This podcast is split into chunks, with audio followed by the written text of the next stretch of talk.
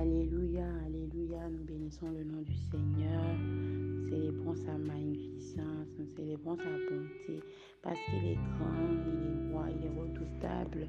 Nul n'est comme lui, nul n'est comparable à lui. Père, nous bénissons ton nom. Merci pour ta grâce encore que tu nous accordes ce matin de pouvoir nous entretenir de ta part.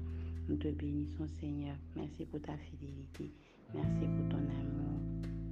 Au nom de Jésus, Bonjour à tous. Bonjour famille Minas. Bonjour à vous tous qui nous écoutez quelque part dans le monde. Nous bénissons le Seigneur pour votre vie. Cette semaine, nous parlons de l'humilité et aujourd'hui, nous allons continuer encore sur cette même lancée. Les versets sur lesquels je voudrais nous entretenir ce matin sont tirés du livre de Galates. Galates chapitre 6, les versets 3, 4 et 5. Je lirai dans deux versions différentes. Galates chapitre 6, verset 3. Si quelqu'un se croit important, lui qui n'est rien, il se trompe. Chacun doit regarder avec attention ce qu'il fait. S'il trouve une raison d'être content de lui, il doit la trouver en lui seul, sans se comparer aux autres. Oui, chacun sera responsable de ses actes.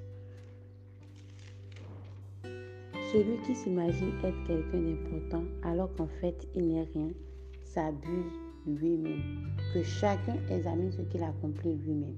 S'il y découvre quel aspect louable, alors il pourra en éprouver de la fierté par rapport à lui-même et non pas comparaison avec les autres. Car chacun aura à répondre pour lui-même de ses propres actions. Amen. Ce matin, avant que cette semaine Je voudrais juste nous encourager à savoir que la barre pour ne pas tomber dans l'orgueil et rester humble, c'est se comparer à soi et à soi-même. C'est se comparer à soi et à soi-même que nous ne regardons pas au voisin. Peut-être le voisin a, à la dernière Range Rover,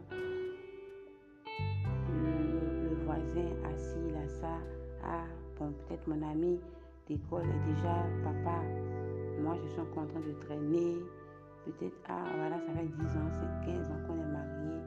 Bon, il n'y a pas d'enfant, il n'y a pas, mais vraiment que nous puissions regarder à nous-mêmes. Et cela nous permettra de garder notre cœur. Cela nous permettra, voilà, de rester humble et de rendre grâce continuellement à Dieu et d'accepter ce que nous avons.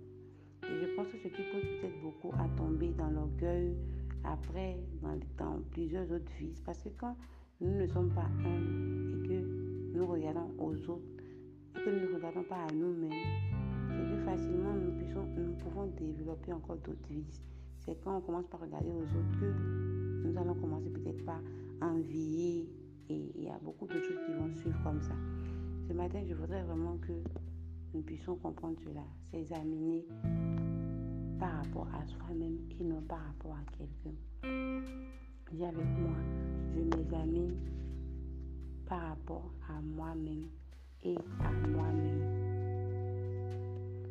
Véritablement, le Seigneur nous accorde la grâce de pouvoir vivre, continuer la marche avec lui en ayant pour baromètre de fierté que nous-mêmes